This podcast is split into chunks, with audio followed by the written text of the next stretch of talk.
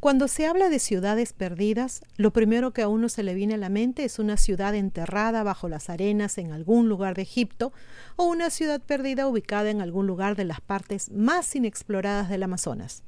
Sin embargo, a veces las ciudades perdidas se encuentran en lugares mundanos. Si viajas a la ciudad de Arkansas, en Kansas, encontrarás muestras de una de esas antiguas ciudades.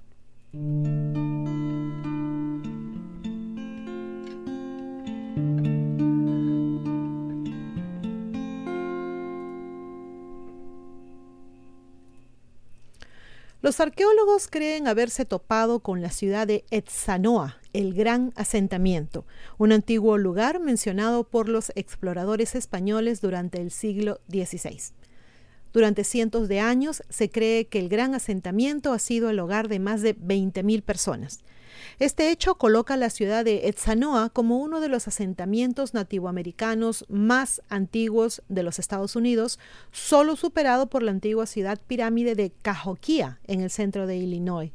Los primeros relatos que mencionan a la antigua, antigua ciudad de Etzanoa provienen de conquistadores españoles buscadores de oro. Los registros traducidos del siglo XVII cuentan la historia de Juan de Oñate, un conquistador español, fundador y gobernador de Nuevo México, que viajó desde Nuevo México al sur de Kansas en busca de la ciudad perdida de Quivira, una de las míticas siete ciudades de oro que nunca fue encontrada. La expedición de Juan de Oñate fue recibida pacíficamente por los habitantes de Etzanoa. Sin embargo, después de que los españoles comenzaron a tomar a rehenes, los residentes huyeron. Luego, los conquistadores comenzaron a explorar el área y las casas en busca de objetos de valor, pero decidieron que era demasiado arriesgado, ya que los nativos podían atacarlos en cualquier momento, lo cual era obvio después de lo que le habían hecho, ¿verdad? Finalmente decidieron regresar a Nuevo México, pero la expedición de, de Oñate fue atacada por mil guerreros pertenecientes a la tribu Escanchacue, creo que así se, se dice, eh, Escanchaque, perdón. Después de sufrir grandes pérdidas, los conquistadores regresaron a Nuevo México. Casi un siglo después, exploradores franceses viajaron a la región, pero no encontraron nada. La ciudad entera había desaparecido y los franceses no encontraron evidencia del pueblo ni de la ciudad de Etzanoa. Por años, la gente en la actual ciudad de Arkansas se ha encontrado con una serie de artefactos antiguos como puntas de flecha y cerámica, pero nadie sabía que había una enorme mina de oro arqueológica escondida bajo sus pies. Eso fue hasta que el antropólogo y profesor de arqueología Donald Blackesley uh, decidió echar un vistazo más detallado.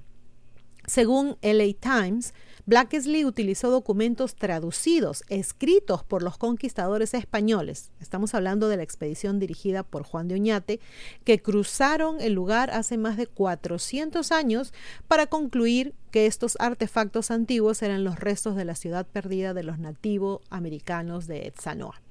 Pensé, dijo, wow, las descripciones de los testigos son tan claras que es como si estuvieras allí, le dijo Blackesley al Times sobre la lectura de los relatos del conquistador. Quería ver si la arqueología encajaba con sus descripciones. Cada detalle encajaba con este lugar. Con base en relatos antiguos, mapas y artefactos que se han registrado hasta ahora, se estima que la ciudad nativoamericana de Etzanoa era de hecho el hogar de una población masiva de indios nativoamericanos.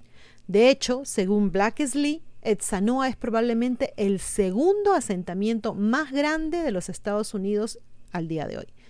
La ciudad se extendía por más de 5 millas entre los ríos Walnut y Arkansas, donde 20.000 personas vivían en casas con techo de paja en forma de colmena.